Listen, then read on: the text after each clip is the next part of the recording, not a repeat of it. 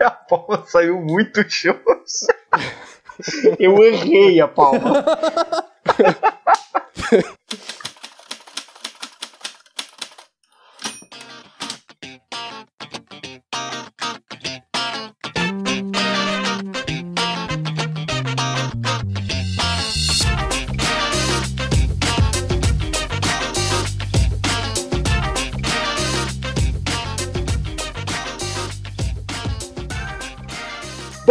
dia, boa tarde, boa noite. Você está ouvindo Ei, fala direito. Aqui é o Renan e a única coisa que salva a minha semana é a volta do choque de cultura. Inclusive, essa sua abertura ficou muito Rogerinho do Ingá, né? em quem eu me pauto para conduzir esse programa. Com certeza. É, muito bem, meus amigos. Aí, o Renan, você não falou nada? Eu acho que eu falei. Você né? falou? falou? Se não falei, eu sou o Renan. É. Muito bem, meus amigos. Aqui é o Rafa e eu não pensei em nada hoje. Excepcionalmente hoje. E aí, galera. Aqui é o Joel. Coringa! E como disse o Renan, é melhor eu fechar o Z1 porque o Datafolha tá me deprimindo aqui. Olha, aqui é o Joel, velho. Quem é Joel? Nossa, mano? verdade, né? Deixa eu refazer isso aí porque o ouvinte vai se confundir. Aqui Ó, é aqui, o. Aqui você pode ser quem você quiser. Aqui viu? é aqui o Joel, mestrando da USP, Universidade de São Paulo. Doutor Joel. Doutor Joel. Bom, vamos começar? Você que sabe, Coringa. Quer, quer refazer, pode não, refazer. Já, já foi, já. Depois, se alguém, se alguém se couber uma nota, alguém faz uma nota falando que o Joel e o Coringa são a mesma pessoa. então, o que, que a gente faz? Primeiro, leitura de e-mail ou campanha do Apoia-se? Primeiro e-mail, né? Primeiro e-mail? Seu filho da mãe, você vai interromper eu. Você sempre me interrompe e agora você quer ler, você quer me ligar primeiro? É e-mail primeiro. E-mails! Alguém aí amor que você tirou de mim no fim. Yeah, yeah, yeah. Alguém aí, queimando no sol a esperança de te ter aqui. Vem aqui, coloquei uma carta numa velha garrafa. Aí. Me interrompeu porque eu fui esperto agora. Pronto, vamos lá então. Deixa eu abrir aqui o primeiro e-mail é, que a gente recebeu do Garcia. Ele falou: é, que foi, Melado? E-mail, um democrata. Nossa, desculpa. Ah, eu tô com sono, foi mal. Não, não, foi engraçado, valeu a pena. Vai. É, Olá, fala direito casters. Garcia, 40 anos, administrador São Paulo. Esse cara deve ser fã do, do Nerdcast também, né? Por, por Porque a gente não pede qualificação. É, eu achei que ele tava se candidatando pro, pro aquele quadro do Márcio Garcia lá. Ai, hoje não, Márcio. Procurando um Como date. Como é que chama aquilo lá, cara? Eu, eu gostava é de ver aquele programa lá. Ro Rolo enrola? Rola e rola. Na minha época mesmo. eles chamavam Em Nome do Amor do Silvio Santos, que no final eu dizer, ah, é namoro ou é amizade? Ai, a televisão brasileira é um é... lugar maravilhoso, né? Democracia Bom, tem continuando. seus custos. Cheguei aqui por indicação do Cássio Clickcaster. O Cássio que gravou o episódio sobre La Casa de Papel com a gente. Uhum. Se vocês não assistiram, não, não, assistiram. Se vocês não ouviram, vão lá ouvir e depois dá uma moral para ele também. Lá no episódio vai ter os links para os podcasts que ele faz. Se não me engano, ele faz três. Ele é bastante produtivo. Sim. A gente tem dificuldade de fazer um. pois é. E estou adorando o conteúdo, o ritmo, o entrosamento e principalmente os temas abordados. Muito obrigado, Obrigado. Estou fazendo a maratona, mas ouvindo um tanto de outros pop podcasts também. Demoro para mandar aquela mensagem marota. Pode demorar, mas sempre quiser mandar aí falar com a gente vai ser um prazer. Sim sobre o tema. Ele falou que nem sei. Gosto de filmes de juro, júri, mas adoro filmes de assalto também. E elogiou o nosso sobre A Casa de Papel que tá na lista para ele para ele ouvir. Aí ele falou também que Legalmente Loira é um filme bom de tribunal que faz ele rir sobre aquele nosso top 10. Aham. Ele alertou que tem um do Anthony Hopkins também, que ele faz um personagem super detalhista. Eu não sei qual que é, você sabe, Melado? Eu. Anthony não. É. Ah, só, só assim, ah, o Anthony Hopkins faz um personagem super detalhista, não, não me vem nada à mente, mas pode ser que eu É. conheça o filme. Bom, a gente depois dá uma pesquisada no IMDB e descobre. Ele indicou também Fracture e Um Crime de Mestre. Legal. Esses a, a gente também não, não citou, fica tudo pro próximo top 10. Sim. Posso incluir também? Ah, a nota dele. Posso incluir os meus Oi? também? Pode, fala aí. É, não sei se já pegaram é, Duas Faces de um Crime. Não. Duas Faces de um Crime. Duas faces de um crime foi sim, não, não foi, Melado? Qual que é o nome em inglês, Coringa? Ah, cara, deixa eu ver. Nada como ter o Google. Two Faces of a Crime. é com o Richard Gere e o Edward Norton. É. Não, Não, não esse foi, escapou não. mesmo. É, não- É, então, Esse escapou mesmo. Duas Faces de um Crime. É muito bom esse filme, cara, de verdade. Time to Kill também é muito bom.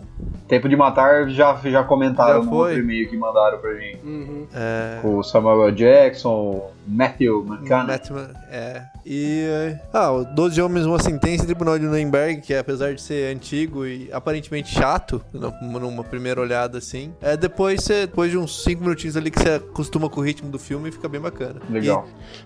A tua propaganda não foi lá muito É. boa. Não, Mas mas, é, é apesar, tipo assim, de parecer uma bo... apesar de parecer uma bosta, você precisa assistir uns 10 minutinhos pra. Aí você entra na, naquele clima. Não, mas é, cara, porque, tipo assim, quando você vê um filme, tipo, em preto e branco, você não tá naquela pegada, entendeu? Ah, sim. Ah, do Não, Eduardo... entendi. Do... Do Anthony Hopkins, é esse Fracture, acho que é o do Anthony Hopkins, já. Ah. Olha só, aí fica mais fácil, hein? Bom, deixa eu continuar o e-mail dele aqui rapidão. Ah, a nota dele, que é, já era pra ele ter mandado a mensagem, mas ele tava na rua, por isso ele não conseguiu pesquisar o nome do filme que ele tá mandando agora. Aí ele primeiro precisou pesquisar pra mandar. Pô, valeu, cara. O pessoal se esforça bastante pra mandar esses Cara e-mails. é muito comprometido com o e-mail, né, velho? Aham. Sobre o episódio de duelos, que coisa maravilhosa. Olha, acho que foi, esse foi o melhor elogio que a gente recebeu desse episódio, né? Obrigado, cara. E ele falou que tem uma cena bonita de duelo num episódio da série O Ministério do Tempo, que foi uma série que a gente comentou inclusive naquele episódio de La Casa de Papel. Que, só que a gente não assistiu, se não me engano, uma série, não sei se é portuguesa ou espanhola também. É, vai ter pelo que, a gente nome- vai ter que assistir, né? Oi? Pelo nome, tem, deve ser espanhola, né? Sim, sim, sim. El Ministério del Tiempo. Entendeu? Não é Ministério do Tempo. Entendi, Entendeu? entendi. Então, ah, bastante gente indicando eh, esse seriado também. Acho que a gente vai ter que dar uma olhada pro futuro, né? Sim. Isso aí, não vou pesquisar porque perigo esquecer de enviar a mensagem. Um pouco preguiçoso você, hein, Garcia? Estamos notando essa tendência aí, viu? Abraços e sucesso. Ele deseja pra gente, a gente deseja o mesmo pra ele também. Com Muito certeza. legal o seu e-mail. Valeu. E aqui a gente tem também uma mensagem que chegou no Facebook da Paula Escaramuça. Escaramujo, foi tudo que é.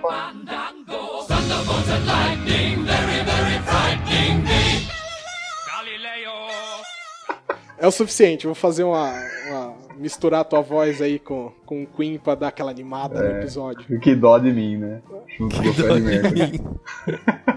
Bom, é o, episódio, o episódio dela, a mensagem dela. Bom dia, no episódio vocês falaram sobre as eleições e comentaram sobre os animais que já foram eleitos. Eleitos entre aspas, né? Que venceram a eleição, mas não tomaram posse. Na minha cidade já tivemos esse caso. A cidade é Pirajuí, em São Paulo, bem interiorzão. Nosso interiorzão também, apesar de eu não conhecer. Vou mandar o link pra vocês, caso vocês queiram conhecer o Urubu Getúlio. Então, acrescentando, além do macaco Tião E e, do rinoceronte cacareco. e do rinoceronte cacareco, também teve o urubu Getúlio que Urubu. concorreu e venceu. É, venceu, né? Ué, ele ganhou a eleição. Aí se ele podia assumir ou não era outra coisa. Tá certo. Mas tá aí mais esse exemplo maravilhoso que o. E vou te falar que talvez, né, esse não seja o pior animal que a gente já elegeu. Só dizendo. Tá? Melado, quer, quer, quer fazer aquele chororô do Apoia-se pro pessoal? Cara, você que já escuta, você que tá escutando agora, eu não, eu não vou nem ficar falando, ah, tem campanha no Apoia-se com dois reais, com cinco reais, com 10 reais, você já sabe que tem. Eu vou falar o seguinte, vá no nosso site, eifaladireito.com, não tem o .br, é só .com, Lá você vai ter acesso a todos os nossos conteúdos maravilhosos, vai ter acesso a todas as nossas redes sociais, tem Facebook, Instagram, Twitter também, e lá vai ter o link para o Apoia-se onde você pode nos apoiar com planos de 2, de 5 de 10 reais, que é tudo muito fácil, dá para pagar no boleto, dá para pagar naquele aplicativo que eles usam de. Como que chama o negócio? Pagar no boleto. Chama PicPay. Vai no PicPay também. PicPay é facinho, aí. PicPay dá cashback. Então, esteja avisado, tá bom? E se Deus Faz tocar no isso, coração. Gente, porque a gente foi descoberto que a gente tava recebendo dinheiro da Lei Rouanet. É, e agora ficou feio, o, né? O Pablo Vilar tava usando a Lei Rouanet para pagar a gente. Lei Rouanet. A gente foi descoberto, teve que devolver todo esse dinheiro, então colabora lá com a gente, por favor. Exatamente. E se você não quiser colaborar com nada, colabore com sua curtida e a sua compartilhada com os amiguinhos que é o suficiente. Mostra para um amigo, mostra para um amigo, pega, joga num grupo de família, um almoço de domingo, almoço de domingo, bota sem ninguém saber, bota lá pro pessoal ficar ouvindo. Põe no pendrive no meio esse da... aqui. Põe no pendrive no meio do teu carreira e pardinho ali, você põe. Galera... Isso, rouba aquele pendrive que seu pai tem, que tá escrito assim, Sertanejo 2018, e bota esse podcast lá. Joga no... Faz isso que vai ser sucesso. Joga no meio do grupo de família, quando estiver dando briga por causa do, do, da política, você joga lá, acaba a briga, entendeu? Isso, isso nós não nos responsabilizamos pela sua integridade física. Não, não. é por sua, é por sua conta, e risco. risco. Eu tinha mais alguma coisa pra falar? Não sei. Acho que não. Aqui. Acho que tá. Tá de bom tamanho. Peraí, se a gente esqueceu alguma coisa, gente, por favor, nos desculpem, na próxima a gente fala tudo. E se a gente esqueceu Acho alguma coisa que... e lembrar depois já tiver gravado, o editor com a mágica da edição vai inserir a informação de uma maneira natural. Ou não. Né? Ou não. não vamos garantir nada, porque esse editor, é, aí nos, nesse último mês que passou, deu as suas escorregadas. Deu. Né? Ele tá bem me processa mesmo, né? Isso. Então agora que a gente já fez aquele suspense, sus suspense mentiroso, porque você viu na capa do episódio qual que vai ser o tema. Mas eu acho que eu posso subir aquela musiquinha para dar uma alegrada no tema e no próximo bloco a gente volta com conteúdo mega interessante para você. Eu ia falar super interessante, mas eu lembrei que é a revista. Isso aí.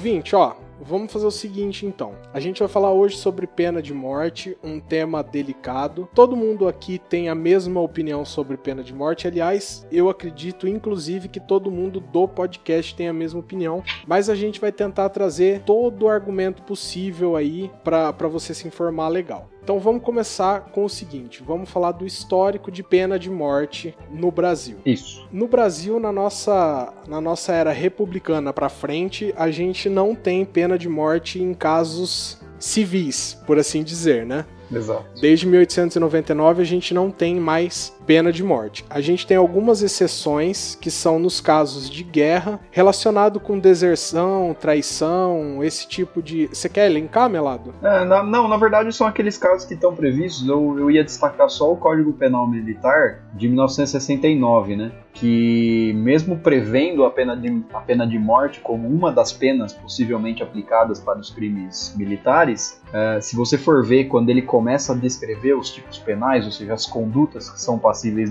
de punição, ele coloca a morte só em casos de guerra declarada, né? Só em casos de guerra isso, efetivamente, isso. Né? Então, assim, não é mesmo no Código Penal Militar, ela não é uma punição comum, usual, ela é utilizada apenas em casos muito específicos. Exatamente. E nós não tivemos casos de condenações à pena de morte no Brasil. Não, pelo menos não recentemente.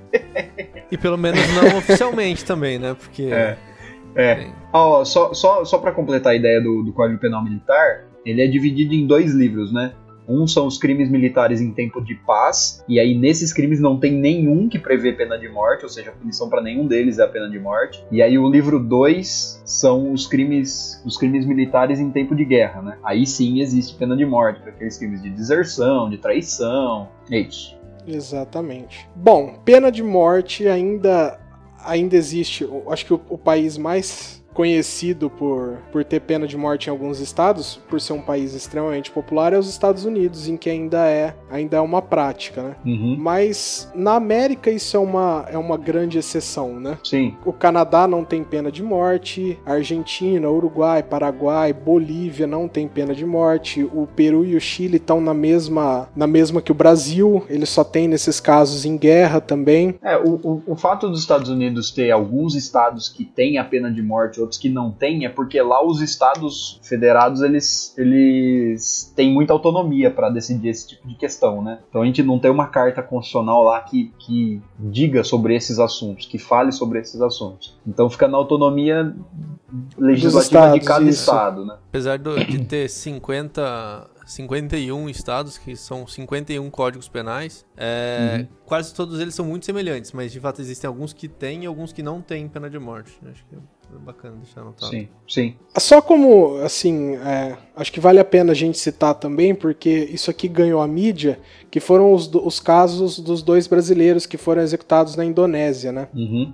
Em que lá a pena de morte ela é aplicada em casos de tráfico, né? Sim. Então isso aí, isso aí caiu na mídia, acho que todo mundo deve ter visto, é, visto acontecendo. Acho que não, não- citar o nome das pessoas não seria legal, Ah, mas não. Todo vocês mundo devem ficou se lembrar disso. que isso. Isso, vocês devem se lembrar que, que ficou acontecendo. Acho que a Indonésia deve ser hoje o país mais lembrado por isso, né? Seguido, logo em seguida dos Estados Unidos, que. Ah, aqui no Brasil, com certeza. Ah, e só, e só para lembrar também, aqui no Brasil, nos casos de guerra, depois a gente ainda vai mencionar isso, como que a Constituição aborda esse tema, mas a pena de morte ela é prevista de uma só maneira, que é por fuzilamento, né? Ah, sim. Então, a pena de morte vai ser sempre por fuzilamento. Tanto que quando você pega o Código Penal Militar, quando ele prevê as penas aplicáveis, ele já disciplina como que vai ser feita a, a pena de morte. Deixa eu só achar aqui. Ele menciona aqui no artigo 55. As penas principais são, e aí a linha A, né, letra A é morte. E aí o artigo 56 diz, a pena de morte é executada por fuzilamento. Então não tem nenhuma outra forma de você matar alguém por uma sanção aplicada pelo Estado. Bom, beleza. Acho que isso resume algumas informações básicas que você precisa ter sobre a pena de morte, né? Sim. Então vamos lá. Coringa, é tua hora de brilhar agora. Aliás, antes de você brilhar, vamos, a gente precisa fazer isso aqui para não falar que não tentou ser imparcial. Quais são os argumentos de quem é a favor de uma pena de morte? Bom, dos principais argumentos que a gente observa a favor da pena de morte são os. vai no, na questão do- da fundamentação das teorias da pena, né? E para simplificar, a gente pode falar na questão da intimidação que a pena de morte geraria na população de uma maneira geral. E por medo dessa pena, que é de fato a mais severa que a gente consegue imaginar, excluindo algumas outras penas cru- cruéis que em nenhum país hoje civilizado, pelo menos sim, que eu tenha tido contato, você observa, como por exemplo, estender a pena aos familiares do, do apenado, por exemplo, que pra, dependendo de, de qual extensão da pena, você pode falar até que essa pena seria até pior que a de morte. Mas é hoje a gente já não, não observa esse tipo de coisa, então seria a pior pena que a gente consegue imaginar no, no cenário atual, que com algum tipo de desenvolvimento, de, de coerência no sistema de direitos humanos internacionais. Então, é a pior pena que você pode imaginar e pela gravidade da pena, você consegue dissuadir a prática criminosa. Só que existem. Daí aí que tá, né? É muito complicado a gente falar do, do argumento pró pena de morte sendo, sendo contra. Né? Ah, O, o principal, o principal problema desse argumento é que é muito difícil você associar de fato a efetividade desse argumento. No sentido, no seguinte sentido, não é exatamente a gravidade da pena que gera es- esse fator de dissociação, de uma maneira geral de prevenção ao delito. Por mais que essa pena de fato seja grave, é, é muito complicado você falar que isso, que é por isso que as pessoas não vão cometer crimes. As pessoas via de regra, elas não cometem crime na, maior, na ma- esmagadora maioria das, das vezes, não porque elas têm medo da pena, mas porque elas têm uma formação ético-social que já, que já direciona elas a um determinado agir. Ou seja, não é que você Uhum. deixa de roubar de manhã no supermercado ao invés de pagar as coisas no caixa, porque você tem medo, você tem da- medo da- de- de preso, cair né? num- num- numa pena de furto. Você, é, você faz isso porque você sabe que o correto e, e o mais ético a se fazer é de fato você ir lá, pagar, é, cumprir toda, todas as normas sociais de convivência, até por uma questão ética, em sociedade mesmo. Isso não, tem, não tá tanto relacionado à pena. E daí, se você for falar pra pena, por exemplo, quando você olha no Brasil, que tem, acho que, se eu não me engano, se eu não, salvo engano, num congresso que eu tava essa semana passada, o pessoal falou em 60 mil homicídios por ano sem solução. É o crime mais grave que você tem no, no ordenamento brasileiro, por exemplo, que não tem solução. E quando você vai pro DHPP, que eu acho que é, que é, um, dos, que é um dos departamentos aqui da Polícia do, do Civil do Estado de São Paulo, que tem um dos maiores, maiores índices de, de resolução de homicídios, você vai ver que 84% dos homicídios não são solucionados. Daí, nesse É uma porcentagem assustadora. é, né? um, é, um, é, é, um, é uma porcentagem muito grande. Daí, nessa porcentagem de homicídios, que você está falando que 84% não são solucionados, você colocar a pena de morte ou não é, é, é muito mais um fator de, de arbitrariedade. Você vai cair num jogo. O cara não. Se você está pensando em de, é, de desestimular o criminoso a cometer determinada conduta por causa da pena, sabendo que ele tem essa chance de escapar, vira muito mais uma questão de jogo, no sentido de você pode ser que você seja pego ou não, né? Porque você não tem uma coerência no, no sistema de justiça criminal que viabilize uma punição adequada e proporcional. E você, os poucos que você vai pegar, você vai usar deles de bode expiatório para tentar intimidar todos os outros. Ou seja, está usando aquela uma pessoa que não necessariamente é que a, a ideia do homicídio tem gente que vai defender sempre que a- o homicídio se pagaria com homicídio, né? Não é a minha visão, mas tem gente que pensa assim. É, mas, por exemplo, você pega outros crimes, por exemplo, alguns crimes menores, ou a mesma reincidência. Você vai fazer com que aquela pessoa que deu que tenha, sido selecionada pelo sistema pague não só pelo crime dela, mas também pelo crime das demais, num sistema que tem esse nível Sim. de seletividade, entendeu? Você, E como num sistema também que é muito ineficiente para solucionar esses casos, essa questão de gerar, um, gerar uma, um medo de receber essa pena, na verdade, ela não seria atingida, né? Porque tem aquele negócio, pô, de 100 homicídios, se eu não, se eu não resolvo 50% deles, então pode botar a pena de morte aí, porque. Ah, Eu tenho 50% de chance de escapar, é, né? é. Entendeu? É, E daí fica. Daí você, você aumenta. E, a- e a verdade é que a pena de morte muitas vezes é, é um reflexo desse sistema. Porque é o seguinte: Uhum. as pessoas têm uma, uma sensação de impunidade. Isso é, isso é, é lugar comum. Na maioria dos lugares que você vai, tipo, todo mundo. Não, porque a impunidade é um absurdo. É, vira e mexe, você. Principalmente agora na época de eleição, você escuta muito falar isso. E as pessoas tendem a achar que recrudescendo as penas, ou seja, aumentando as penas e, no caso, você vai chegar até a pena de morte, isso resolveria de alguma forma. Quando, na verdade, se você olhar para a eficiência do sistema, você sabe que não é bem assim. E Sim. E pior do que isso, na minha opinião, é quando você vira a moeda e olha a possibilidade, não só os casos que não são resolvidos, mas a possibilidade também de erro judiciário. A possibilidade de você condenar Sim. alguém inocente a uma pena de morte. Que num sistema como o nosso, é, todo mundo já se deparou com num jornal com uma notícia de alguém que estava preso há 10 anos, que foi condenado por crime A quando é crime B. E se você tem algum tipo de, Sim, contra- de contato com a justiça criminal de uma maneira geral, você sabe que a gente tá longe de ser minimamente é, próximo do perfeito. E daí, nesse sistema, Sim. com uma margem tão grande de erro, você querer inserir uma pena de morte é, é muito complicado. Você tá. é, isso entra no, no seu.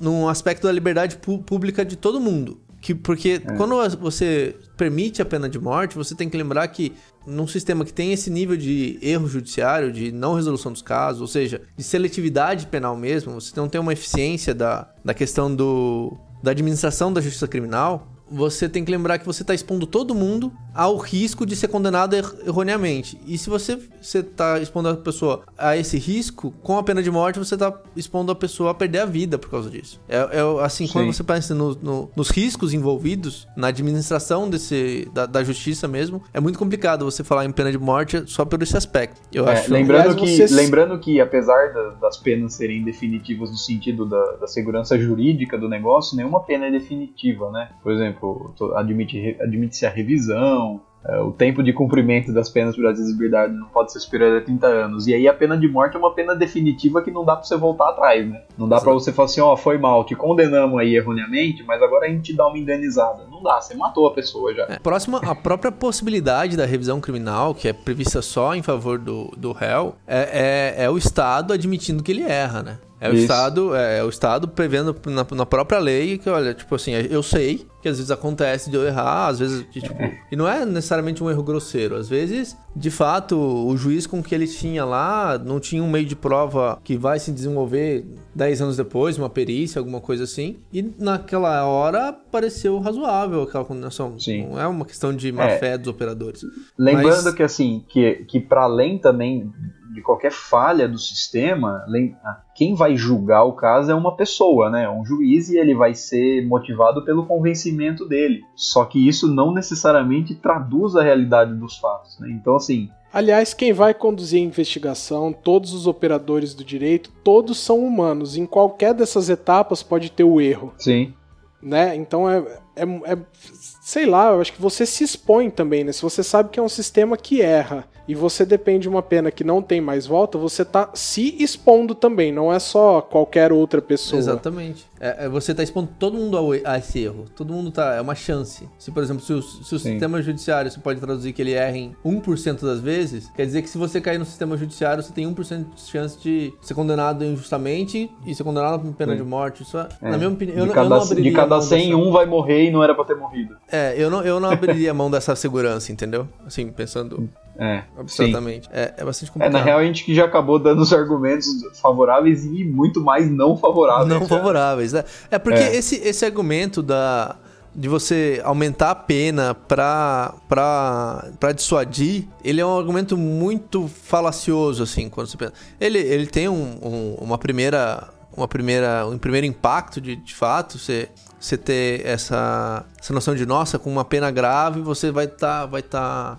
acho que satisfaz o desejo de vingança. É, é o, que, o que se costuma chamar de direito penal simbólico, né? Na verdade, é. na verdade, uma, uma, uma pena, você falar que você vai ter uma pena de morte, você vai falar que você vai aumentar todas as penas em 10, 15, vai transformar em crime de ondo. Na verdade, quando você olha para aplicação concreta do, no sistema penal, ou seja, as pessoas que são de fato condenadas, o que, que realmente acontece, você vê que essas leis não têm efetividade prática. Sim. Ela é, muito, ela é muito mais, ela é muito mais uma resposta para inglês ver, né? É, do ela, que, ela do responde de fato a um ascendente social, né? Que depois é, que, que é, é uma questão de você se sentir seguro sem, sem, sem de fato corresponder a um dado concreto. Você não tem um. Sim. É muito engraçado porque quando você pega, por exemplo, os países que a gente estava comentando primeiro, que tem pena de morte, por exemplo, né? Próprios Estados Unidos, vamos supor. Os Estados Unidos, apesar dele ter pena de morte, ele é o país com, agora eu não lembro mais se é a primeira ou se é a segunda maior população carcerária do mundo. Quer dizer, uhum. se você de fato acha que ter pena de morte resulta em menos crimes, aquelas cadeias deviam estar vazias. Entendeu? Sim. Porque, Perfeito. Entendeu? Porque aquelas pessoas, a maioria daquelas pessoas lá são 95% dos casos dos casos criminais norte-americanos são resolvidos através do sistema de plea, plea bargain, algum tipo de uhum. acordo. Viu, só é, é a maior população carcerária. Acho. Ah, obrigado, meu lado. Pelo eu tô, que eu vi tava... aqui é a maior mesmo. É a maior mesmo. 2 milhões 145 mil e 100 presos. E como a maioria desses casos são resolvidos por sistemas de acordo, via de regra a pessoa encarando a possibilidade dela ser condenada à morte, ela, ela opta pelo acordo não, não faz sentido. Essa conta não fecha, é isso que eu tô querendo dizer. Você ter a pena uhum. de morte não necessariamente diminui o, a criminalidade. O mesmo você pode falar, por exemplo, da que muita gente, é um lugar comum, principalmente nessa época de eleições também fala, dos casos de corrupção. Não, porque na China se alguém é corrupto, executa e manda a bala pra, pra família. Manda conta da bala, bala pra, pra família. família. Né? É, é, também é um lugar comum, eu acho. Todo mundo já escutou isso. Mas é, é. esses lugares normalmente têm um índice de corrupção alarmante. E é exatamente por isso que as pessoas optam pela pena de morte, achando que isso vai resolver. Entendeu um, entendeu um contrassenso aí? Você, Sim. você não, você aumentando essa a gravidade dessa pena até esse extremo da pena de morte, você não está efetivamente é, obtendo o resultado que você queria, que era na verdade não matar pessoas, porque eu não acredito, eu pelo menos prefiro acreditar que as pessoas não, não queiram matar umas às outras assim a troco de nada, a intenção seria, se a intenção é de fato prevenir o delito, você não está tendo esse resultado. Você só está exponencializando a potencialidade de injustiça do sistema de justiça criminal. É isso que você está fazendo quando você admite pena de morte. Você está expondo alguém a um erro e a um erro muito mais grave do que seria uma pena que, se de passar 10, 15, 20 anos na cadeia, já é uma pena muito grave, mas assim, ainda não é a pena capital. A considerar as condições dos presídios atualmente é uma pena bem. Bem uma pena difícil, bem, bem ruim, bem mesmo. né? mas... 20 anos numa cadeia. E daí, mas para complementar os argumentos contra a pena de morte, a gente ainda pode recorrer ao campo da política, né, da, da filosofia política, na ideia de, de Hobbes, né, da, e, de, e depois de Rousseau, do quanto que, de como é formado o Estado e para que, que ele serve. E, e nesse aspecto, quando você fala em, em Estado, você vai estar falando em sociedade, você está falando em ceder um pouco da sua liberdade em troca da segurança que esse Estado te fornece. É mais ou menos isso. Agora, se você está cedendo a possibilidade de, ser, de morrer em troca dessa segurança, isso já não se justifica mais. Né? É por Sim. isso, essa é a justificação, é- essa é a justificativa que boa parte dos estados que admitem a pena de morte admitem ela numa ótica do, do chamado direito penal de inimigo, que é quando a pessoa é de fato um risco, que é o cara que é um terrorista, ele tá ou um ISIS, algo, algo assim, que ele se, é da- declaradamente um inimigo da nação, ele quer explodir bombas para matar crianças na escola, ele quer é, ou um criminoso sexual também, isso às vezes acontece, que ele é que ele é decididamente contra a própria sociedade. Ele é externo. Ele não, ele não se enquadra na sociedade que faz parte do estado onde ele está inserido. Ele é a antítese desse estado. Ele está tá literalmente contra essa sociedade. Nesse caso extremo, ele não é visto como um cidadão, como alguém que tem essa mesma esfera de direito. E daí eles, ele, alguns ordenamentos passam a admitir nessas hipóteses. Que são principalmente os maiores exemplos são de fato as legislações antiterrorismo da Europa, por exemplo. Certo. Tô É, falando eu- sozinho, né, gente? Pô, É, não, não, eu acho que vale a pena também a gente frisar que a pena de morte, tecnicamente, ela é impossível no Brasil do ponto de vista jurídico também, do ponto de vista constitucional. Que isso é uma coisa assim, para além de todas as justificativas de ah, ter argumentos a favor e ter argumentos contra, a gente tem um bom argumento contra, que é que a nossa Constituição não deixa, né? Não pode ter, não pode ter pena de morte no Brasil. É, então, assim, o artigo 5 ele diz que não haverá, não haverá pena de morte, é o inciso, é o inciso XL ao 47, né? Sou bom com os romanos. o 47, a linha A, ele diz claramente: não haverá penas, a linha A, de morte, salvo em casos de guerra declarada. E aí você fala assim, ah, então ele admite nos casos de guerra declarada, e aí como que fica a pena de morte prevista no Código Penal Militar? As penas de morte previstas no Código Penal Militar são justamente em situações de guerra apenas, né? E são só para crimes militares. E é importante ressaltar também que todos os direitos e as garantias previstas no artigo 5 que são os direitos individuais, eh, elas constituem um núcleo duro da Constituição que a gente chama de cláusula pétrea. Essas cláusulas pétreas, elas não podem ser modificadas de maneira nenhuma, nem por emenda constitucional. Então, assim, o artigo 60, o parágrafo 4 da Constituição, diz que não será objeto de deliberação a proposta de emenda tendente a abolir os direitos e garantias fundamentais. Tem outras cláusulas pétreas também, mas essa é uma delas. Então, assim, para além de todas as, justi- as justificativas ah, lógicas e, e- teóricas da- da, do porquê não é possível a aplicação da pena de morte, a gente tem uma justificativa prática jurídica, né? eh, a respeito do porquê não é possível no Brasil. Pra resumir, não pode e não deve. Isso, Isso resume bem. Precisamente, Renan. exatamente. Você tem os argumentos do porquê que você não deve e você tem a nossa Constituição que não te deixa fazer isso. Sim. Pronto. É, só para explicar, a nossa Constituição ela é, ela é rígida, alguns consideram que ela é super rígida, né? O que, que significa uma Constituição rígida? Ela é, ela é passível de mudança, mas a forma pela qual você muda ela, ela tem que seguir um rito diferenciado, ou seja, ela tem que passar por dois turnos de votação em cada casa do, do Congresso, né? Dois turnos na Câmara, dois turnos no Senado, e tem que ter aprovação de um quórum qualificado de 3 quintos. Só que, além dela Isso para mudar qualquer coisa nela, desde, desde uma linha, de um parágrafo, qualquer coisa precisa ser mudada sempre por emenda. E, só que mesmo assim, dentro da Constituição existe esse tal que eu chamei de núcleo duro, que isso nem por emenda, ou seja, o constituinte originário ele não admitiu que o, o constituinte derivado, o reformador ou revisor, no, no, caso seria o reformador, porque as emendas de revisão já passaram, né? É, mas no caso, o, o reformador ele, ele, não admite, que fala assim, ó, beleza, você pode mudar tudo o que você quiser, respeitando esse quórum, mas isso aqui que nós, constituintes originários, determinamos que não pode ser mudado, isso você não pode mudar de jeito nenhum.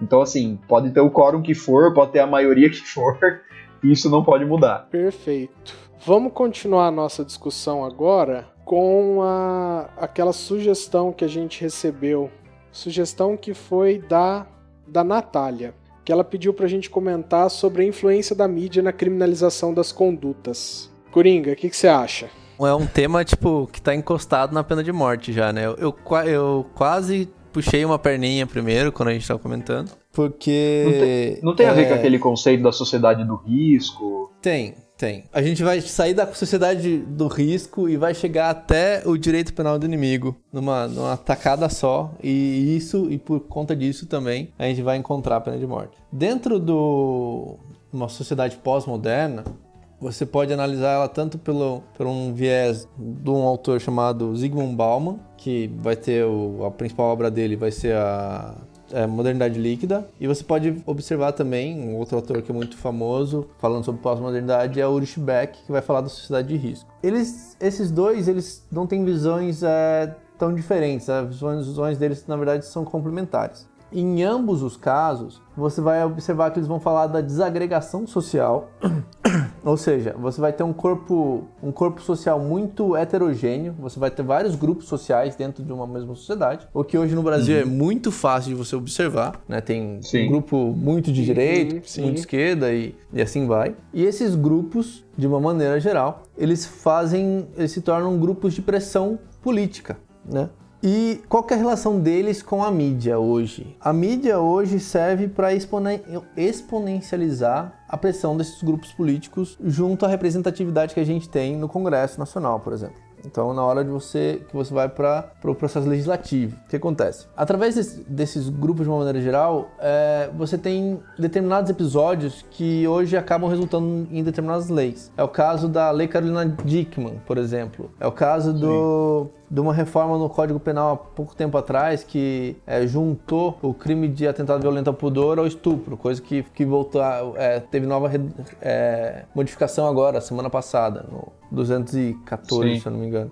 A inclusão é, da importunação sexual, né? Exatamente, que são os casos que passam na grande mídia. Isso aí eu, eu não cheguei a olhar, por exemplo, eu não posso falar isso, mas assim, se eu fosse para chutar alguma coisa, eu não, eu não cheguei a pesquisar essa parte especificamente. Mas eu acredito que o processo legislativo objetivo dessa lei tem, com certeza, é, relação com aquele evento um tempo atrás aqui da, do acontecido no do ônibus. ônibus. Isso. Isso, sim. Isso, sim. isso. Então, esse, isso tudo acaba gerando um, um uma comoção social, de uma maneira geral, né? E esses grupos de pressão acabam influenciando o Congresso e acabam resultando em leis. O grande problema disso, o primeiro é que isso é feito, como eu falei, devido à comoção social. E é. não necessariamente com um, uma reflexão, um, plano ou é feita toque de caixa, né? É, e não e não, não tem um projeto de você fazer. Então você não tá, não tá criminalizando, descriminalizando determinada conduta, porque você tem completa noção ou completa análise do que que essa isso vai refletir no futuro. Ou seja, por exemplo, quando você unificou lá atrás o estupro e o atentado violento ao pudor, a intenção do legislador, na verdade, com aquela reforma, foi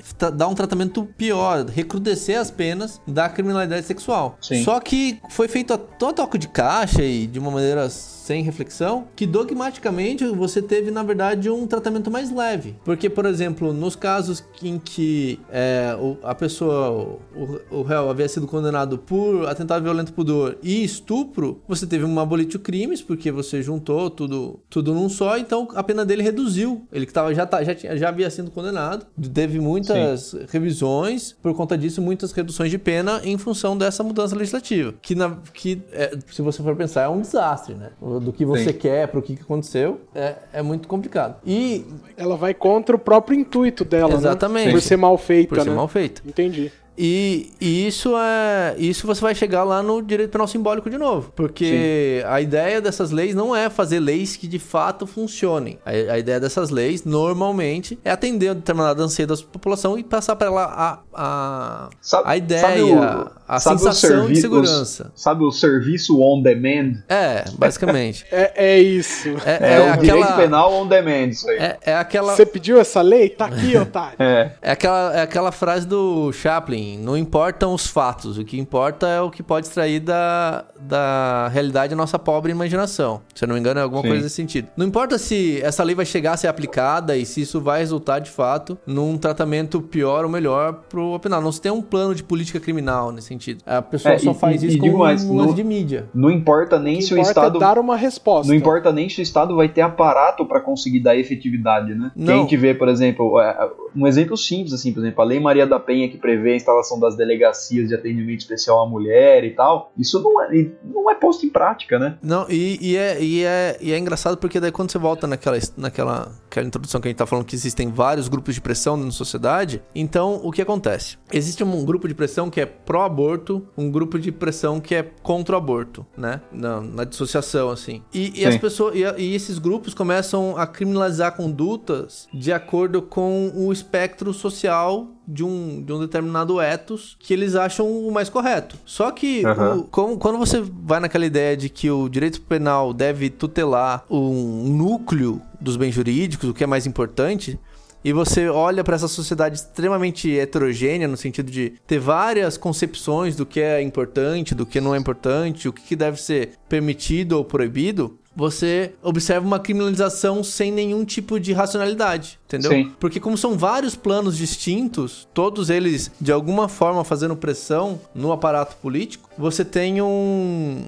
uma resposta, como posso falar, é não é contraditória, mas é é, é sem uma racionalidade. É, é isso, irracional. É, não, um é, problema. é uma, é uma legislação ao sabor, ao sabor da, da representação política que existe ali no momento, né? Exato. E, Você fica tem- criando um. Você cria um direito, um direito penal. Não sei se é essa a palavra, um direito penal transmorfo, metamorfo, que cada hora tá de uma forma, de acordo com que, dependendo do grupo político que ocupa a- É. as cadeiras. Isso tirando um, um, um aspecto, sem falar de um aspecto que é fundamental quando se fala de direito penal, que é o aspecto da, da coerência interna do ordenamento, né? Uhum. Quando você vai falar de, de pena e qualquer coisa né, nesse sentido, falando numa- num nível mais básico de direito penal, você vai ter que tudo tem que ser dentro de um, de um, de um princípio geral de proporcionalidade. Então você não pode, em tese, punir de forma mais grave um furto em relação ao que você apena um homicídio, por exemplo. Sim. Mas essas legislações, de uma maneira geral, elas fazem isso. Porque como elas representam o anseio de uma sociedade, elas não levam esse, esse dado em consideração e acabam fazendo essas, é, esses gaps mesmo na legislação. Uma hora você Incoerência, tem né? uma incoerência. É, isso- essa palavra, Melado. Muito obrigado. Incoerência. Muito obrigado. Ô, tô, tô aqui pra isso, velho. Tô querendo essa palavra desde que eu comecei a falar, velho. 30 minutos esperando pela palavra incoerência. Foi Eu tava, eu tava, eu tava Foi com ela assim, eu senti que você tava precisando dela, entendeu? Podia ter Eu falado antes, pra- velho. Puta que me pariu.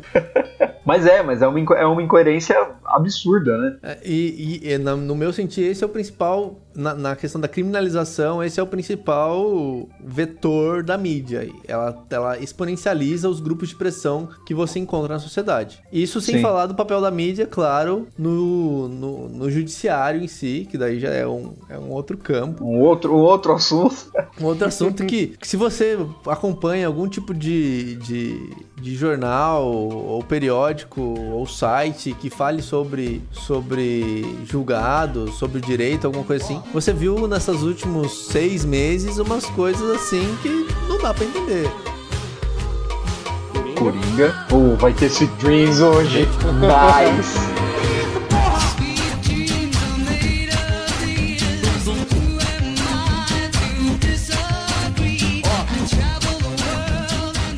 Vamos É. adicionar algum tópico nessa conversa? Não, é só pra concluir, o, eu acho que a raiz de todo o problema é a sociedade achar que o direito penal é quem tem que ter a resposta pra tudo. né? a sociedade achar que o direito tem uma resposta pra tudo. Então, mas não só o direito, porque tem coisa que você poderia resolver pe- pe- pelo direito civil, pelo direito administrativo, e você.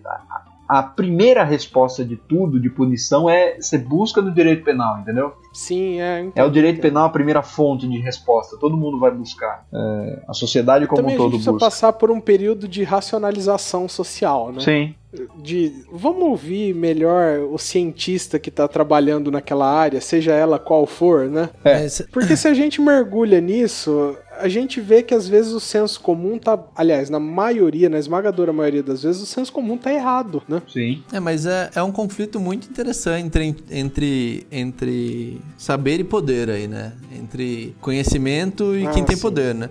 É, os melhores criminólogos, o cara que mais estuda, um sociólogo que vai estudar delito e desvio, etc. Normalmente não é a ideia dele que vai ter qualquer tipo de ascendência no, no debate no Congresso ou coisa assim, né? Tipo, não adianta o quanto você sabe, o que adianta é o quanto você, o quanto você pode, o quanto você tem poder. Sim. Nesse sentido, se a ideia do, de alguém é um sistema criminal Y, por mais que ele saiba que esse seja o mais eficiente, se o Congresso vai lá falar que o sistema criminal vai ser assim, X, é assim que é. e Vai ser acabou. X, né? É. Vai ser X. Sim, sim. É, é verdade. Querem puxar mais algum tema Mas aí? ó, o nosso podcast é, é uma pequena contribuição, né? Sim. Ah, Porque talvez a pessoa que escuta isso aqui se torne um cidadão um pouco mais consciente. Não é verdade? Não é esse o papel? Sim. Essa é a intenção, né? Quem sabe a gente não estimule a pessoa a consumir mais conteúdo de qualidade. Essa aqui, ó, se isso aqui fosse a década de 90, a gente diria que esse podcast é igual a maconha, né? É a droga de entrada. Você vem aqui Porra, com esse papo light. Que analogia, velho. a gente já teve, já teve, já teve episódio sobre maconha? Ainda não. É, é mais polêmico A que pena de pode- morte? Eu acho que não, é, eu velho. acho que. a- Eu acho que é. Não, Melado, a, a gente começou. A, a gente entrou num caminho que eu acho que não tem mais muita volta. Drogas cara. pesadas, então. É. Não, mas o que eu quis dizer é o seguinte: não era o que se falava na década de 90? que Era, a era, droga era, de entrada? era. Esse podcast é isso. Você escuta isso aqui, depois você vai entrar na Podosfera e vê o tanto de coisa boa que o pessoal tá produzindo também. Sim. Porque o conhecimento não é pra ficar só nesse podcast aqui, é só pra despertar o seu interesse. Que bonito isso, Renan. É, profundo. Não é verdade, Melado? Porra. Você entendeu agora a minha analogia? Só, só pra ser é, eu engraçado. entendi, eu entendi. Eu, eu continuo, gente, duvi- eu continuo alguma- duvidando da. da accuracy dela, da, da, da acurácia. Não, mas esse é o, o nosso projeto, é isso aqui, é, é- é trazer de uma forma light um conteúdo que, é, sabe, incentivar aquela pessoa a consumir. É incentivar o consumo, é isso que a gente faz aqui. Esse é o nosso produto, é com isso aqui que a gente trabalha nesse podcast. é, eu continuo duvidando da acurácia disso aí, velho.